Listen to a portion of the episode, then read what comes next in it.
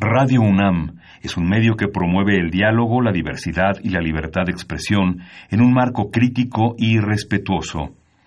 Los comentarios expresados a lo largo de su programación reflejan la opinión de quien los emite, mas no de la radiodifusora. Facultad de Contaduría y Administración, UNAM. 90 años.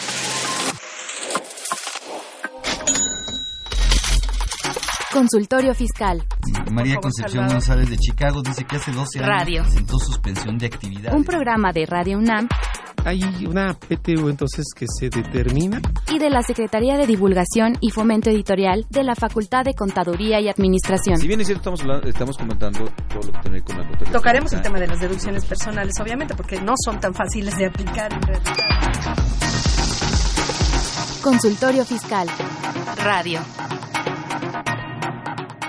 Muy buenas tardes, bienvenidos a su programa Consultorio Fiscal. Los saluda su amigo Salvador Rotera Obanel. El día de hoy tenemos un tema poco tratado, pero que aplica en muchos casos.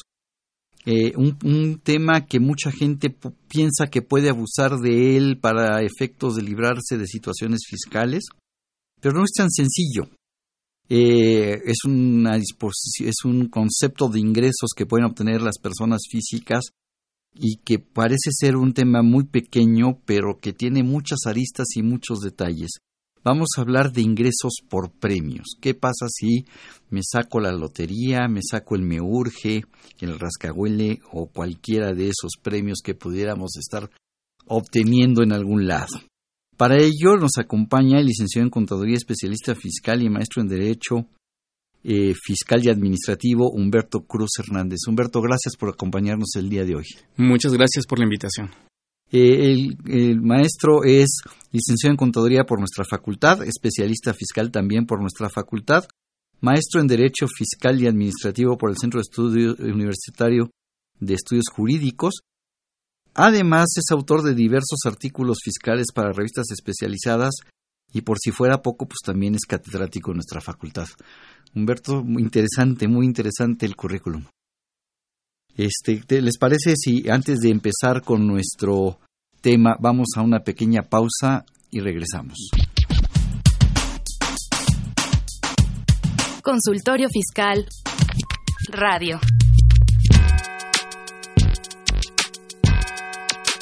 ¿Los impuestos le causan problemas? ¿Dolor de cabeza? Ay, ¿qué le puedo decir? ¿Problemas de estrés? ¿Malestar estomacal? Ay, ¿No puede dormir? ¿Cuenta ovejas hasta el infinito? Basta de sufrir. Nosotros tenemos la solución. La Facultad de Contaduría y Administración te asesorará en tus obligaciones fiscales, laborales y de seguridad social, tanto de manera personal como vía telefónica. Así es, ya no te preocupes por tu declaración anual. El Departamento de Asesoría Fiscal Gratuita, que se encuentra en la División de Estudios de Posgrado, te ayudarán en lo que necesites. oh, qué bien. ¿Y qué tengo que hacer? Solo tienes que llamar al 5550 7998. Y no solo te atienden de manera personal o telefónica, también contamos con correo electrónico. Sí, escuchaste bien, correo electrónico. Escribe a consultoriofiscal@fca.unam.mx. Con toda la ayuda que tendrás por parte de asesoría fiscal gratuita, tus malestares se irán al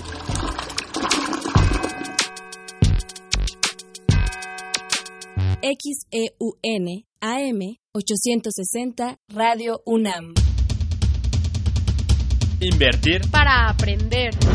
La Facultad de Contaduría y Administración de la UNAM, a través de su División de Educación Continua, invita al sector público y privado a formar parte de sus múltiples cursos. Talleres y diplomados sobre temas de contaduría, administración e informática, con el objetivo de promover la vinculación universidad-empresa-gobierno. Así que ya lo sabes, prepárate en Liverpool 66, Colonia Juárez, Distrito Federal. Informes 5533-1617 y 5533-1618. O si lo prefieres ingresa a la página dec.fca.unam.mx. No hay excusas. En la División de Educación Continua hacemos Capacitación a la medida. Radio UNAM.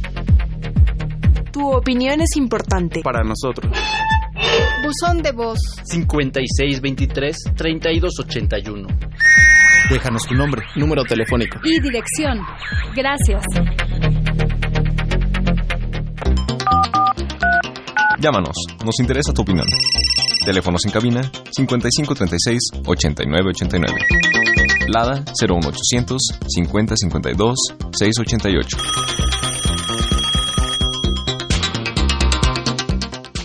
Bien, ya regresamos de nuestra breve pausa. Vamos a empezar a platicando por eh, los ingresos por premios. La, la primera pregunta es, si yo me saco la lotería, si me saco algún, no sé, cualquier premio, ahorita hablemos de manera general, ¿tengo o no tengo obligación? ¿Es un ingreso o no es un ingreso? ¿Lo tengo que declarar o no lo tengo que declarar? Sí, así es, Salvador. Sí, pues como bien lo indicas, este tema es muy interesante. Hay muchos detalles que cuidar y en este caso, pues bueno, cada vez que recibimos un ingreso por premio, eh, pues la regla general indica que lo debemos de reconocer como un ingreso para efectos del impuesto sobre la renta y habría que estar eh, identificando algunas otras particularidades en relación al, motivo por el cual obtuve ese tipo de ingreso. Eh, es un ingreso y entonces caeríamos en el artículo primero de la ley del impuesto a la renta, ¿no?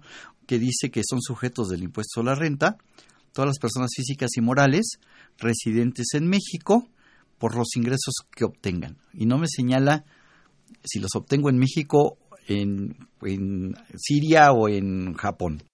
Sí, así es. Sí, de hecho, México tiene el principio de renta mundial, lo cual implica que por ser residentes fiscales en México, tenemos que reconocer en los ingresos de cualquier lugar del mundo del que procedan. Entonces, en este caso que, que, que, comentas, pues efectivamente si nos ganamos la lotería en el extranjero, pues también tendríamos que estar reconociendo el, ingreso en México. Ay, ay, ay, entonces, ojo, tengan muchísimo cuidado. Pero bueno, vamos, vamos, como dijera ya que el destripador, vamos por partes. Sí. ¿Qué te parece si empezamos? Eh, hay un punto que me interesa mucho, es el artículo 90 de la ley del impuesto a la renta. Ese artículo 90 eh, es el primer artículo del, del título de personas físicas. Y ese artículo me dice que las personas físicas están obligadas a acumular sus ingresos en efectivo, en crédito, en bienes, en servicios. ¿Un premio caería entonces en estos conceptos? Sí, así es. Sí, puede ser que lo recibamos en efectivo o bien que incluso sea eh, una cantidad en, en, especie, como pudiera ser, por ejemplo, un, el famoso auto. un auto, exacto, no sé quién lo decía. También sería un ingreso por premios. También es un ingreso por premios. Entonces también eh, eh, como ingreso tendría yo que estar volteando a ver la ley del impuesto sobre la renta. sí, así es. Entonces no me importa, oye, pero si ese, ese auto lo rifa una de esas grandes tiendas departamentales que en la compra de no sé cuántos pesos te dan un boleto y resulta que pues tú llegas y te, entregan tu boleto y resulta que tú fuiste el que te llevaste ese BMW que estaban rifando. Sí, en ese caso pues también se considera un ingreso por premios y pues bueno tendríamos que hacer algún otro análisis en relación a lo que implica el estar autorizado legalmente e incluso también pues eh, identificar, por ejemplo, en este caso, que es un auto el premio, si es que eh, la persona que nos está dando ese premio, pues se enteró por nosotros incluso una cantidad equivalente al monto del impuesto que se cause por ese, por ese premio, toda vez que en todo caso pues eh, el monto del, del, ingreso por premios que nosotros estaremos percibiendo, además del valor del auto, sería eh, la cantidad equivalente a la retención que, que efectuó la persona que lo está otorgando. Oh, oh. Entonces, si no, no es se va, tan se va complicando las cosas. Pero bueno, así es. Entonces vamos, vamos, entonces vamos aclarando. Hay estos, estos premios. Sí. O sea, no me importa si es en efectivo o no me importa si es en bienes. Eh, tendré una segunda, una siguiente posibilidad y, a lo mejor te voy a hacer sufrir un poquito, pero bueno, eh, sea quien tengo enfrente para que nos platique el tema. Oye, ¿qué pasa si se considera también premio si yo uso mi tarjeta de crédito y esa tarjeta de crédito me va dando puntos y después con eso compro, no sé, se me ocurrió que me llevé a toda mi familia a Europa y, gasté, pagué con la tarjeta todo el viaje a Europa y me dio no sé cuántos puntos y después de con eso llegué y me compré, este, no sé, se me ocurre un, una, una pantalla tele, este, sería un premio. Sí, pues eh, es un tema bien particular que, que tal vez habría que estar analizando las modalidades de cada o el esquema de negocios de cada uno de estos establecimientos porque en principio pues sí parece que es un ingreso en premios porque esa cantidad que te dan por eh, usar de manera frecuente tu tarjeta y darle un valor en puntos y los cuales puedes canjear em, pues ya sea por algún bien o incluso pues también lo puedes aplicar como un, una forma de pagar de manera anticipada algunos créditos que tengas de la misma tarjeta entonces eh, pues pareciera que, en algunos casos sí. Eh, sin embargo, pues también hay que identificar aquellos supuestos en los cuales, eh, por ejemplo, eh, te permiten que esa, esa cantidad de puntos que fuiste acumulando las ocupes para compras en el mismo establecimiento, por ejemplo. O sea, te estás refiriendo a los casos de algunas farmacias, ¿no? Que te dan puntos o algunas tiendas de autoservicio que te dan puntos y tienen su propia tarjeta de puntos. Sí, sí, porque en algunos casos por ese uso frecuente de esa tarjeta y obviamente eh, dependiendo del nivel de compras, pues se puede tener el tratamiento de un descuento a futuro. Entonces probablemente no sería como tal un premio, sin embargo sí sería una operación que tal vez pudiera ser documentada como una tipo el equivalente a una nota de crédito, por ejemplo. Desde el punto de vista de, de la empresa que te lo está ofreciendo. Así es, desde el punto de vista de, quien lo está otorgando. Y eh, a nosotros la forma de hacer, digamos que válida esa, esa bonificación en este caso, pues es presentando la, la tarjeta que también aquí pues tiene otras particularidades porque esas eh, tarjetas hay de diversos tipos, por ejemplo hay tarjetas que son nominadas, es decir, tienen nuestro nombre y tienen todos los datos para, eh, de forma tal que podamos identificarnos cada vez que estamos aplicando este, este tipo de, de, identificación para hacer válidos los puntos y también hay otros, otras tarjetas que son innominadas.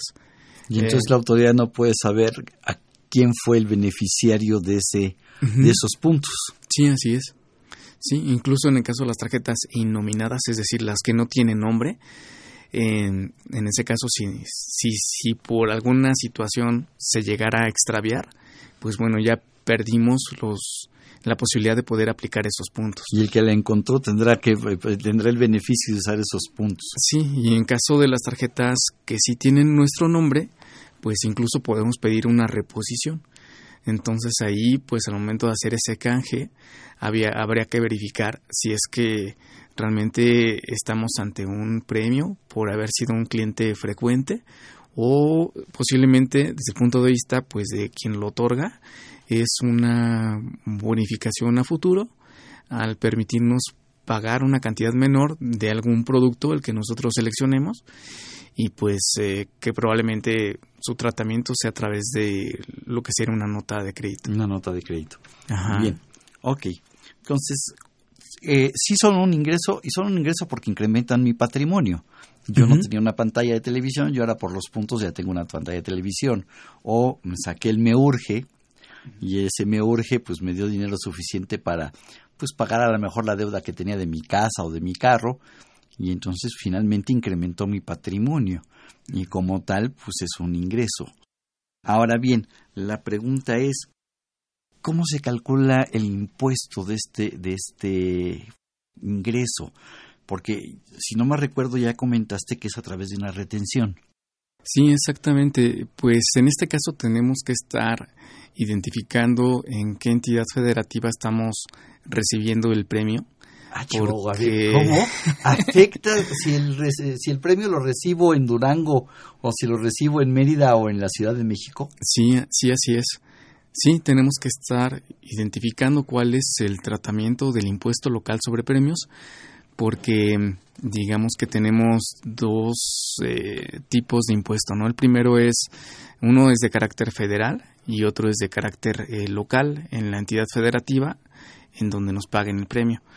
Eh, por ejemplo, si la entidad federativa establece que el impuesto por premios es el equivalente a la tasa del 6% o menor, entonces, para efectos del impuesto sobre la renta, la tasa que estaríamos aplicando sería del 1%.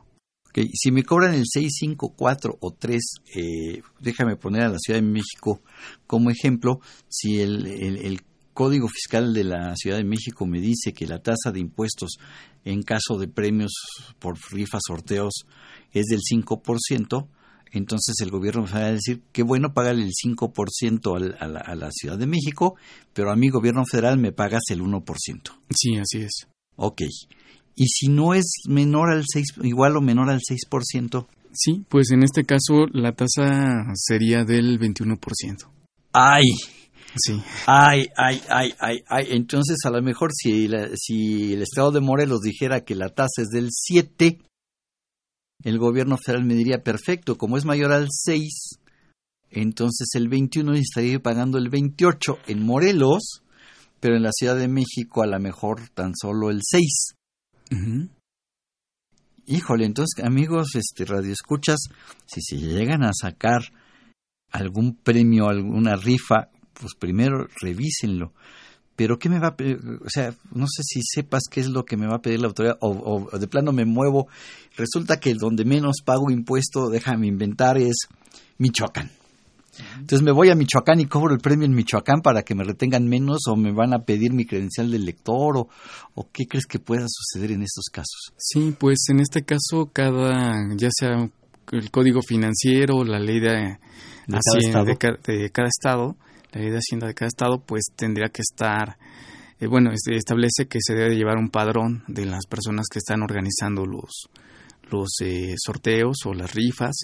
Eh, también eh, señalan eh, la obligación, algunas obligaciones, por ejemplo, en materia de, de mm, indicar las fechas y, el momento en el que se va a celebrar el sorteo. Incluso en algunos estados se establece la obligación para también los intermediarios. Entonces, digamos que todo el, el mapeo de la, del lugar en donde se celebra el, el, premio y donde se paga tiene que estar bien identificado para que nos ubiquemos en una misma entidad federativa.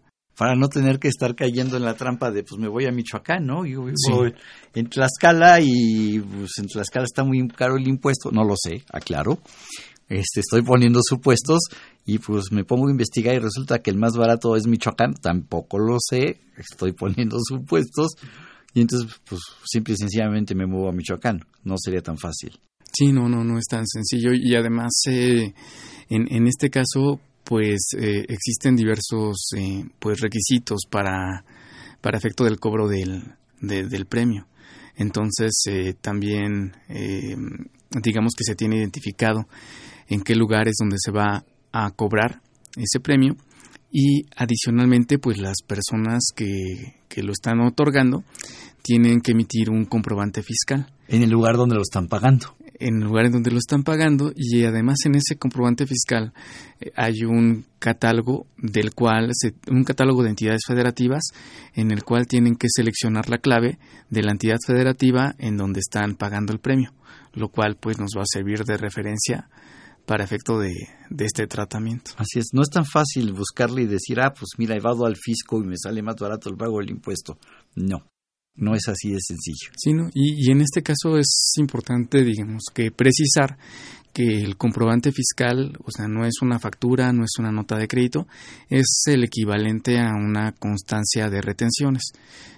El nombre eh, con el que se conoce es como un CFDI, comprobante fiscal digital por Internet, eh, de retención de contribuciones e información de pagos y debe de tener eh, una sección específica que se llama complemento por premios.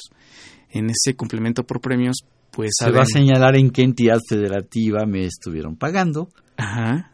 Y, cómo se, y qué tasa de impuesto le corresponde. ¿Qué tasa de impuesto? También va a, se va a hacer una separación respecto del total del ingreso que se está percibiendo por premios. Y bueno, hay algunos casos en donde, por ejemplo, si la si, si el premio corresponde a un concurso artístico o, por ejemplo, cultural o deportivo, pues entonces, en este caso, hay una exención para este tipo de premios y eh, también se tiene que estar informando en este comprobante fiscal, el cual pues va a servir de referencia a la persona que lo reciba. Qué interesante, me gustaría este, volver a, a precisar ese punto. O sea, hay una exención para ingresos por premios. Sí.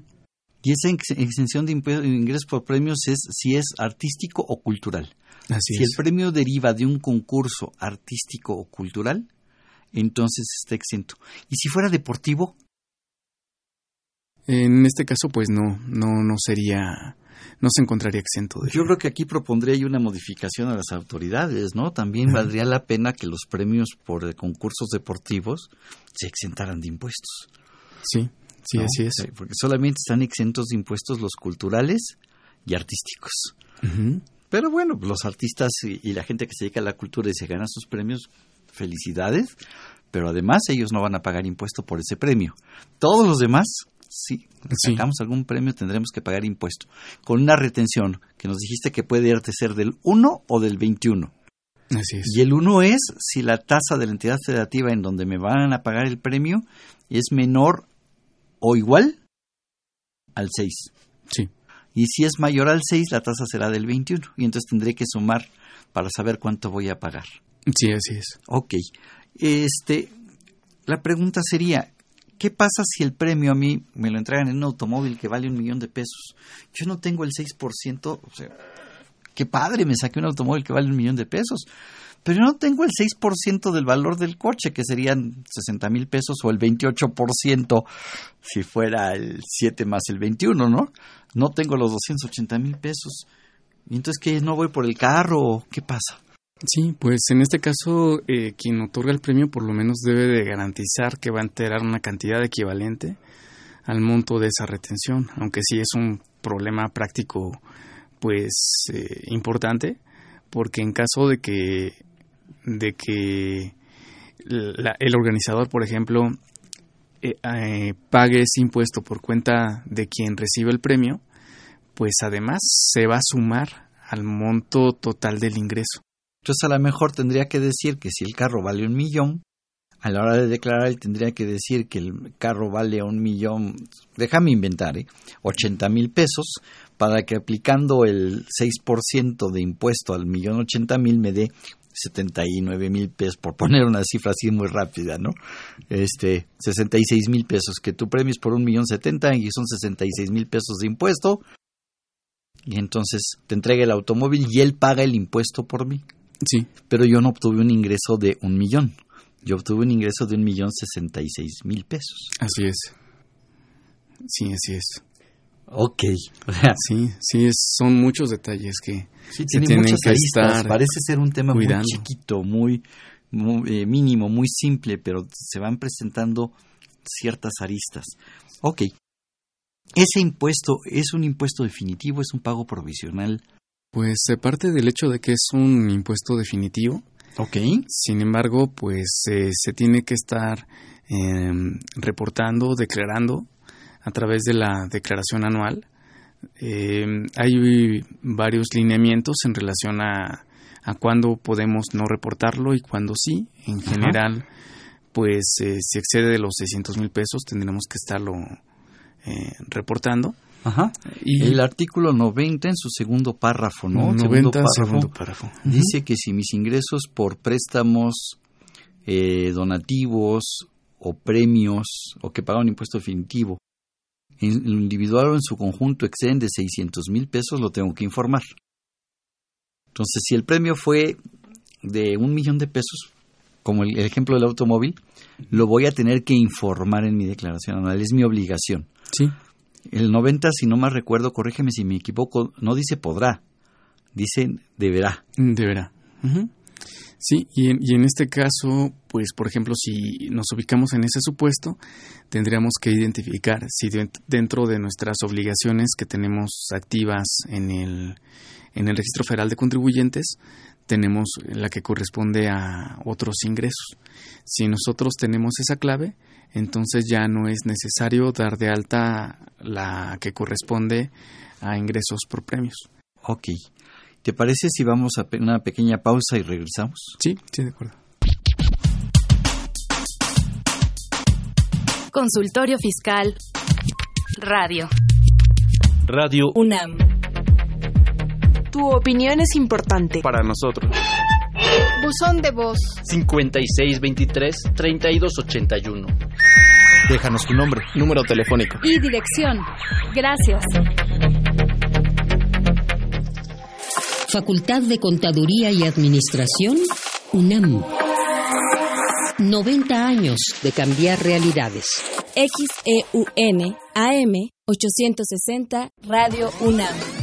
Los invitamos a que nos vean en la radio y nos escuchen por televisión. Consultorio Fiscal, radio y televisión. En el 860 de AM y en la barra de Mirador Universitario Coahuila. Abordamos los temas de tu interés como impuestos sobre la renta, declaraciones, testamentos, pensiones, seguridad social, estímulos fiscales, discrepancia fiscal, régimen de incorporación fiscal, entre otros temas. Con destacados especialistas en la materia. Los miércoles por Radio UNAM. Los jueves por internet. Y los sábados por TV UNAM. Véanos en la radio. Escúchenos por televisión. Ya te vi, ¿eh? Te estoy fiscalizando. Atentamente, el SAT.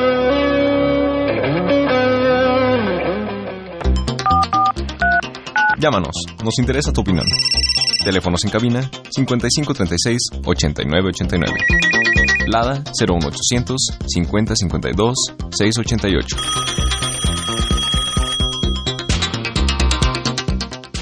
Eh, antes de irnos a la pausa nos comentabas, si yo tengo la obligación, registrada la obligación de otros ingresos, no tengo que registrarme. Pero ¿qué pasa si pues es la señora que vive de lo que le dejó el marido, una viuda y se compra su billetito de lotería y se saca un millón de pesos, o una ama de casa que no declara nada, pues se saca el, el automóvil o la lotería, este, ¿qué tiene que hacer? Sí, pues en este caso, si excede de los 600 mil pesos, pues tendría que presentar una, en su declaración anual, eh, tendría que estar reportando este dato. Pero como es una persona que, que es una ama de casa, que no trabaja, que vive de lo que le que lo, de lo que gana el marido, ahora ya también se da el caso al revés, ¿no? Es un cuate que vive en su casa y que eh, no declara nada y que vive de lo que, le, de lo que gana su, su esposa, este, pues a lo mejor no tiene registro federal de contribuyentes y para presentar la declaración necesito una contraseña. Sí, si no tengo RFC, pues no tengo contraseña y no puedo presentar la declaración. ¿Qué hago?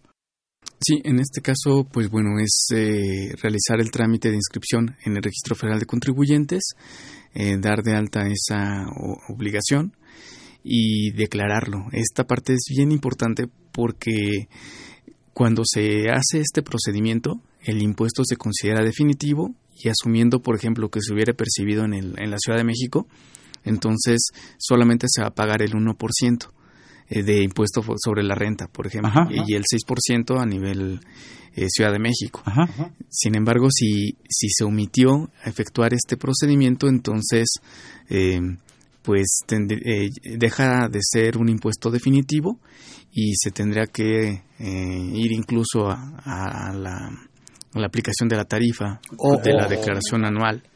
Y entonces si mi premio fue de 5 millones de pesos y me retuvieron el 1%, a lo mejor llega la autoridad y me dice, a ver, ¿de dónde sacaste este dinero?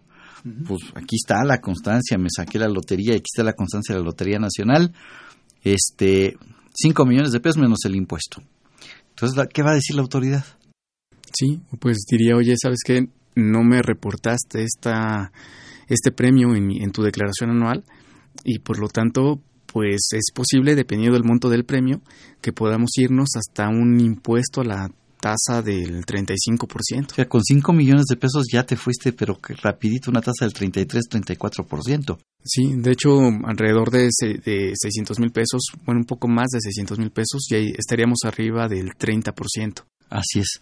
Entonces habría que declararlo porque si no me van a acumular todo a mis ingresos eh, me van a hacer pagar el 30 al 35% y me van a descontar ese 1%. Sí, sí. Se considera pago, pago provisional. provisional. Así es, en ese caso sí. Y pues también tendremos que estar cuidando algunos otros temas en relación a, a la discrepancia fiscal, porque pues si no se reporta ese ingreso, aunque haya sido de carácter definitivo al 1% en impuestos sobre la renta, eh, y, de pronto el SAT identifica que estamos gastando más de lo que... O depositando más en mi cuenta bancaria de lo que declaré. Sí, entonces es una operación que, que seguramente la autoridad fiscal pudiera estar cuestionando, ¿no? Claro. Entonces, amigos radioescuchas, ojo, hay que tener presente que si me saco la lotería, si me saco el, el, el me urge, me saco cualquier premio de cualquier rifa, pero estamos hablando de las rifas de las que anuncian permiso de gobernación, ¿no? Sí, de las que son legalmente autorizadas. Y si me saco un premio de una rifa que no fue legalmente autorizada, ¿qué pasaría? Pues eh, desde mi punto de vista, si es un ingreso por premio, sí, pues no me aplicaría esta tasa preferencial. Y tendría que acumularlo. Tendría que acumular todo. Ajá, y, y pues bueno, ahí ya depende del monto del ingreso, ¿no? Tal vez eh, estaríamos eh, reconociendo el ingreso eh, como si fuera otro, otro tipo de ingreso, ¿no? Okay. Es decir, capítulo noveno del título. Entraría el capítulo noveno del título cuarto. Como otros ingresos. Así es. Ok. A ver si, este, no te he visto sudar ni te he visto sufrir con las preguntas que he hecho, pero pues, este, por la amistad quiero ver a ver si ahora sí te pongo a sufrir un poco. Este, ¿qué pasa si yo, Salvador Rotter, viajo a Estados Unidos, me compro un billete de una lotería de las americanas, este, le raspo y resulta que pues, le pegué al, al, este, a los premios grandes y me llevo, no sé, dos, tres millones de dólares. Dios, hazme la buena, escúchame. este, ¿qué pasaría conmigo, Salvador Rote, residente en México para efectos fiscales, con ese premio de dos o tres millones de dólares que acabo de, ojalá, obtener en este, en los Estados Unidos? Sí, pues en este caso el artículo primero de la ley del impuesto a la renta pues señala que las personas físicas eh, son que sean residentes en México están obligadas al pago del impuesto sobre la renta eh, respecto de los ingresos que obtengan de cualquier lugar del mundo. Wow. Entonces, eh, pues bueno, o sea, de cualquier lugar del mundo, incluso tal vez eh, hay algunos casos especiales, por ejemplo, empresas que prestan servicios satelitales, Ajá. que hasta fuera de México también tienen que reconocer sus ingresos fuera del, del, del mundo, mundo, ¿no? ¿no? ¿O qué pasa si estoy obteniendo ingresos ya en la, estación, en la Estación Espacial Internacional, no? Sí, exactamente. Habrá que modificar eso en cualquier parte del universo. Sí, pues, digamos que son universales. Entonces, en este caso, por haber percibido el ingreso en, Estados Unidos, pues es acumulable para efecto de México. Y, y, pues uno de los temas interesantes es saber si, si nos ubicamos en el, en el capítulo séptimo de los ingresos por premios del título cuarto o no, o bien identificar si nos eh, aplica el capítulo de los otros ingresos. Así es, yo, mi, mi, mi, mi opinión es que eh, no estaría entrando en premios por cómo está redactado el artículo de premios, uh -huh. ¿no? Porque hace, hace notar como que es premios en territorio nacional. Sí. Habrá con, colegas que a lo mejor discrepen de mí, y es válido, pero por la redacción de la disposición yo creo que eh, los premios en territorio nacional estarían cayendo en ese capítulo y los premios obtenidos en el extranjero estarían cayendo en el primer párrafo del artículo 141 de la ley del impuesto a la renta que dice entre, otros, ¿no? Entre otros. Y los demás ingresos da una lista, pero dice entre otros estos. Entonces, tú estás obteniendo un ingreso, se está modificando tu patrimonio, la, el artículo primero y el artículo 90 de la ley del impuesto a la renta me dicen que lo que estoy obteniendo es un ingreso y es un ingreso en efectivo o es un ingreso en bienes, tendrás que acumularlo. Uh -huh. Sí, sí, se tendría que estar eh, acumulando para efectos del impuesto a la renta y también en su caso habría que evaluar si número uno, si tenemos la documentación comprobatoria, porque puede ser que nos haya ganado la emoción y, y pues nos venimos con el premio y no pedimos el comprobante o la constancia de, de, retención del impuesto sobre la renta que se pagó en el extranjero. En ¿Por este qué? caso, ¿Me sirve de algo el impuesto que se pagó, que se pagaría en el extranjero? Eh, sí, eh, en este caso eh, existe la posibilidad de que ese impuesto que se pagó en el extranjero sea acreditable contra el impuesto sobre la renta. Solamente que tendríamos que hacer una serie de análisis para identificar si efectivamente se trata de impuesto sobre la renta. Es decir, hay unos, unos lineamientos en los cuales eh, se, eh, el Servicio de Administración Tributaria pues emitió unos criterios que parten de una jurisprudencia de, de la Corte en la cual pues se indican todas las características que debe de cubrir un impuesto pagado en el extranjero para ser acreditable contra el impuesto sobre la renta. Entonces el impuesto que me hayan retenido por esos 3 millones de dólares en Estados Unidos, aquí en México en mi declaración anual acumulo en los demás ingresos 3 millones de dólares, me va a calcular el impuesto y después contra eso le voy a decir, sí, pero espérame, aquí está mi pago de impuestos. Es importante recabar ese pago ese comprobante de pago de impuestos del extranjero. Sí, así es. Y, además, eh, pues asegurarnos de que sea una forma oficial emitida por la autoridad del extranjero. Porque me ha tocado casos en donde se pretende efectuar un acreditamiento de un impuesto a la renta pagado en el extranjero con un documento que es eh, de carácter privado, es decir, eh, que solamente lo emitió la persona que retuvo, sin embargo carece de validez ante terceros, en este caso ante el SAT. Así es. Ajá.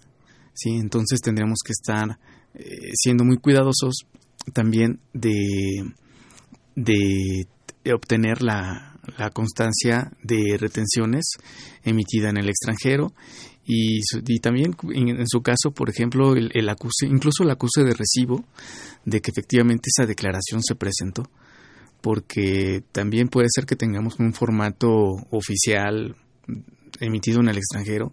Sin embargo, si no hay una evidencia de que tenga el acuse o de que haya sido pagado esa retención, eh, pues difícilmente se puede soportar en México que ya habíamos pagado una parte del impuesto por ese premio en el extranjero. Claro, y lo mismo aquí en México, tendríamos que solicitarle a quien nos entregue el premio que nos dé nuestra constancia, ¿no? nuestros FDI de retenciones.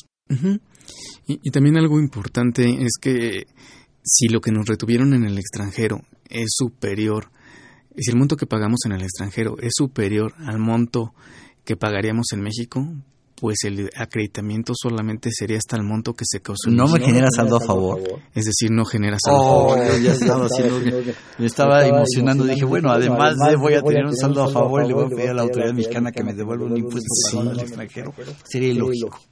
Sí, y, y, también hay que tener mucho cuidado con los temas del tipo de cambio, eh, la conversión a moneda nacional, algunos otros detalles que se pudieran estar presentando. Claro. Por ahí del tercer párrafo del artículo 150 de la ley del impuesto a la renta y otra aclaración. Hace rato hablaste de los 600 mil pesos. El tercer párrafo del 150 hace una mención a medio millón de pesos. ¿Me afectaría también en este caso? Sí, en este caso, para efecto de presentar la declaración anual, pues eh, tendríamos que identificar si en conjunto los ingresos grabados y exentos y los que pagaron impuesto definitivo y los que pagaron impuesto definitivo pues exceden de los 500 mil pesos. Ah, ok, a ver. Entonces, a ver, déjame empezar a jugar con los números. Digo que no te hago sudar, mi estimado Humberto. No, no, no, todo, todo te lo sabes. A ver, mi sueldo fue 300 mil pesos. Mi premio fue 100 mil. ¿Qué me aconsejarías? ¿Declaro, lo informo, no lo informo? ¿Tengo obligación o no tengo obligación de informarlo? Sí, a mí me parece que lo mejor es informarlo. Aunque no estaría yo en la obligación. Sí, Sí, lo mejor es informar. Sí, lo mejor es reportarlo y así eh, evitar algún tipo de, interpretación o, eh, o suspicacia de la autoridad. Sí, sí, así es. Pero en obligación no la tengo. Sí, no. Ok. Eh, resulta que mis ingresos por sueldos fueron 300 mil pesos y me obtuve un premio de 300 mil más. No rebaso los 600, pero sí rebaso los 500. Sí, en este caso, pues por el hecho de haber eh, obtenido ingresos superiores a los 500 mil, pues ya nos llevaría a, a, presentar la declaración anual, incluso aunque haya sido un, respecto de ingresos que hayan pagado un impuesto definitivo. Ok, entonces ya, ya, ahí ya caí en la obligación porque mis ingresos normales, grabados o exentos, más mi premio que pago impuesto definitivo, rebasan los 500 y entonces me obliga a informar estos 300 en la declaración anual, aunque me quede en la rayita 600 mil, de todas maneras tendría yo obligación de informarlo. Sí, así es. A ver si con esta te hago sudar, mi estimado amigo. Este, fíjate que soy un residente en el extranjero. Vengo a México y compro un billete de lotería. Toda, así, la serie completa. Y resulta que ya le, ya le pegué. Este, ¿qué pasaría con este residente en el extranjero? Por ser residente en el extranjero, ¿no le retienen o sí le retienen o qué pasaría, para él aquí en México? Pues eh, se presentan varias situaciones. Asumiendo que, por ejemplo, el premio se pague en, en la Ciudad de México, pues se pagaría el impuesto local al 6%, impuesto local sobre premios y rifas, sorteos. Y adicionalmente eh, se tendría que pagar una retención del 35%. ¡Ay! Ojalá. sobre el monto del ingreso sin deducción alguna. Hay una retención de ISGR federal por 35% si algún extranjero, un residente para efectos fiscales en el extranjero viene a México y compra un billete de lotería. Sí, porque en este caso eh, no, sí, eh, tenemos una referencia a la tasa de la tarifa máxima, eh, que sería del 35%. Entonces, Oye, pero a ver, este Humberto, vamos a ponerte lo más difícil. Yo vivo en Francia, soy mexicano, vengo a ver a mi familia. Llevo 10 años en Francia y pagando mis impuestos en Francia. Vengo a México, compro el billete de lotería, le pego. ¿Me van a retener el 1 si me lo pagan en la Ciudad de México o me van a retener el 35? En este caso sería el 35. Pero soy mexicano. Sí, eh, solo que en este caso tendríamos que hacer eh, una diferencia entre lo que es la ciudadanía mexicana, bueno, ser mexicano por nacimiento, ser ciudadano mexicano, incluso naturalizado mexicano, ajá, ajá eh, respecto de ser residente fiscal en el extranjero. Ya no soy residente fiscal en México. Sí, porque en este caso, a pesar de ser mexicano, como tenemos nuestra casa habitación en Francia, es decir, en el extranjero, eh, probablemente allá también se encuentre el centro de intereses vitales, o es decir, la mayor parte de los ingresos. Entonces ya la residencia fiscal se tiene en Francia. Y ya soy un residente en el extranjero y aplico al 35%. Sí, a pesar de ser mexicano por nacimiento, por Por naturalización. Híjole. Vamos a dar una pausa porque me dejaste frío y, este, y regresamos. Consultorio Fiscal Radio. Radio UNAM. Tu opinión es importante. Para nosotros. Buzón de voz. 5623-3281. Déjanos tu nombre. Número telefónico. Y dirección. Gracias. XEUN AM 860 Radio UNAM. Facultad de Contaduría y Administración, UNAM. 90 años de cambiar realidades.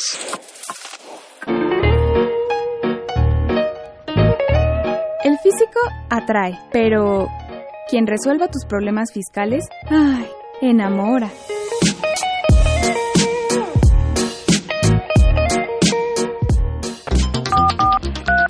Llámanos, nos interesa tu opinión. Teléfonos en cabina 5536-8989. Lada 01800 5052 688.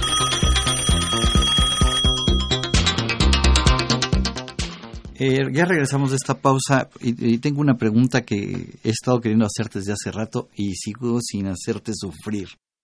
Este, a ver, eh, tú hace rato comentaste que hay unos ingresos exentos, pero yo, si llega la autoridad y me revisa, ¿cómo le puedo demostrar que ese ingreso deriva de un premio cultural o artístico para evitarme problemas?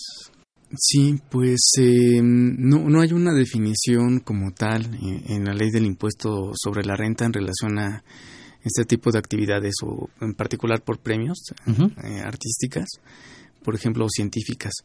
Eh, sin embargo, pues bueno, si es organizado por la federación y además obtenemos el comprobante fiscal, Ajá.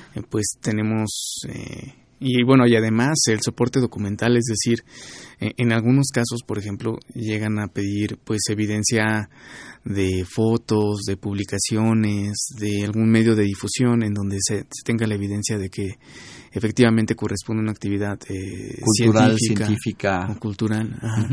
Artística. artística. Ok, pero, pero entonces me tendrían que extender un CFDI del ingreso sin retenciones.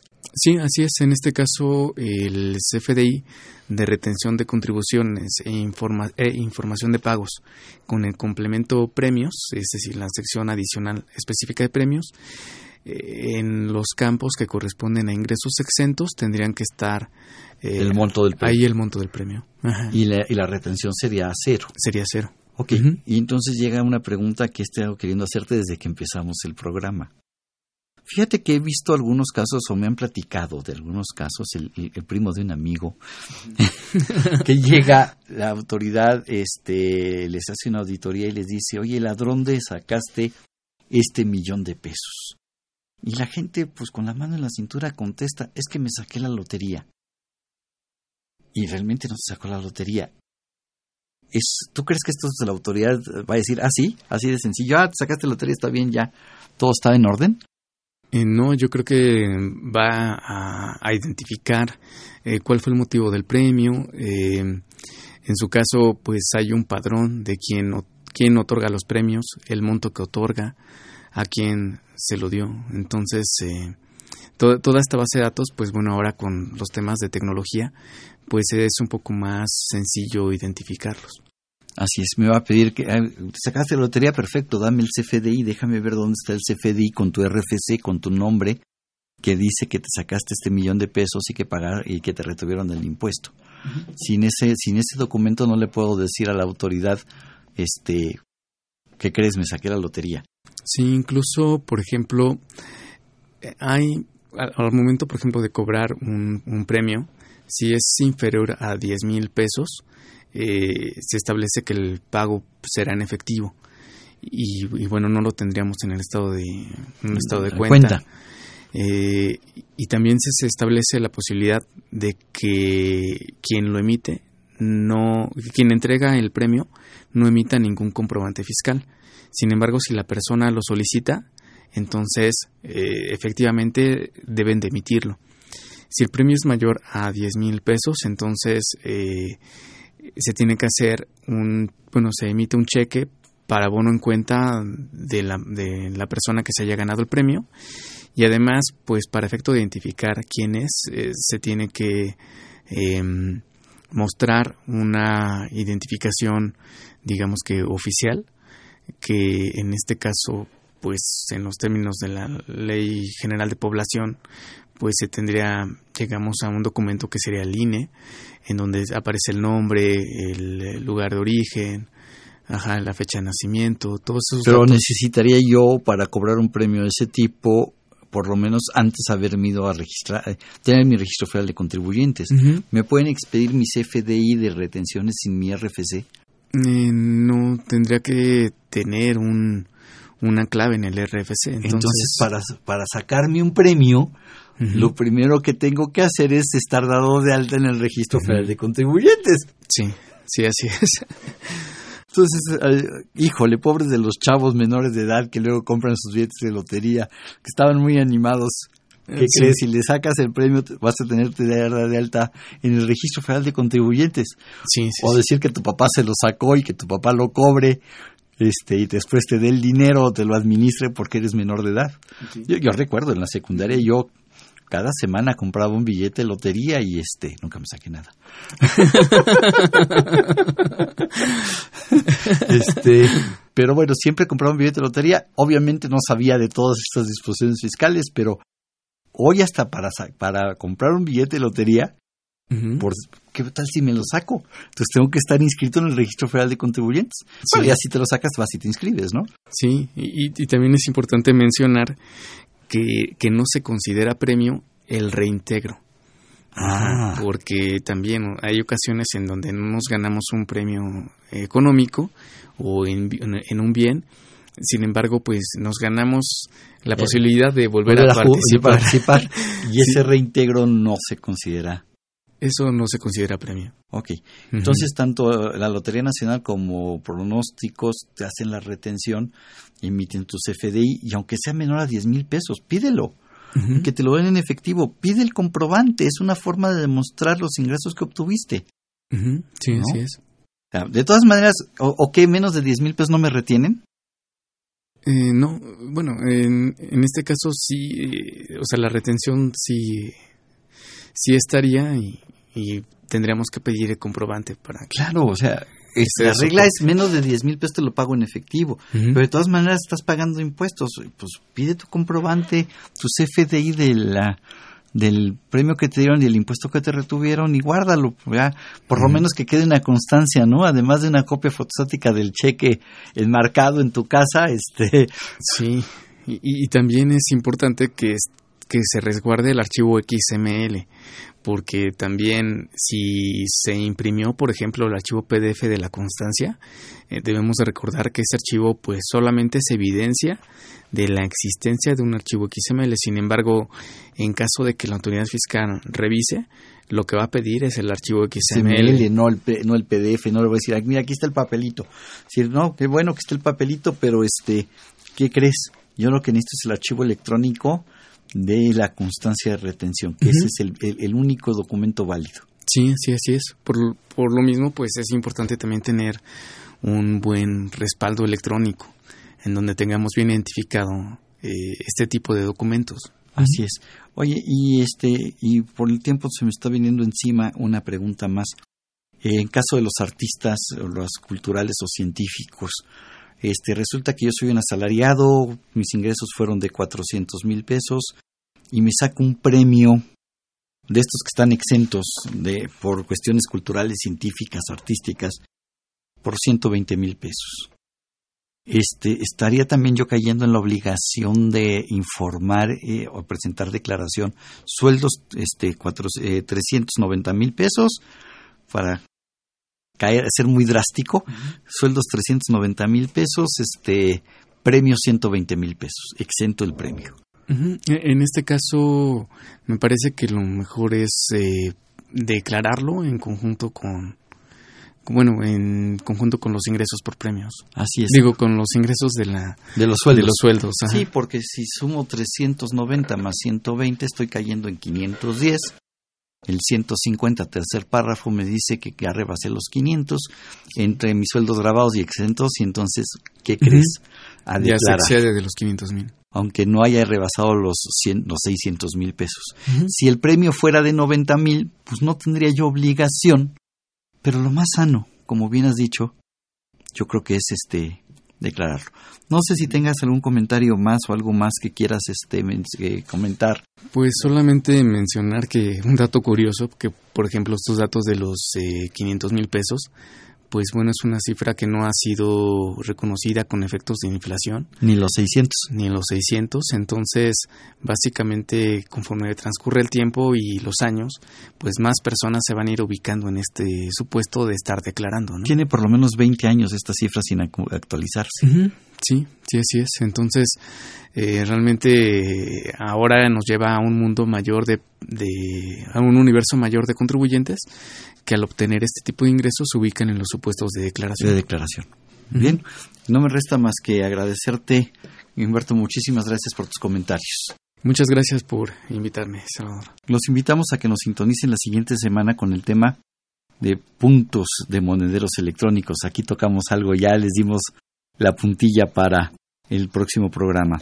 Esta es una coproducción de Radio UNAM y de la Facultad de Contaduría y Administración director de Radio UNAM, eh, Benito Taibo, director de la Facultad de Contaduría y Administración de la UNAM, el maestro Tomás Humberto Rubio Pérez, secretario de Divulgación y Fomento Editorial de la Facultad de Contaduría y Administración, el doctor José Ricardo Méndez Cruz. En los controles, Socorro Montes, en la producción por parte del Departamento de Medios Audiovisuales de la Facultad de Contaduría y Administración, Nezahual Coyotjara, Alma Villegas, Juan Flandes, Tania Linares, Miriam Jiménez, Nora García, Raquel Villegas y Guillermo Pérez. Muchísimas gracias, muy buen provecho y se despide de todos ustedes su amigo Salvador Roterao Banel. Consultorio Fiscal. Un programa de Radio UNAM y de la Secretaría de Divulgación y Fomento Editorial de la Facultad de Contaduría y Administración. Consultorio Fiscal Radio.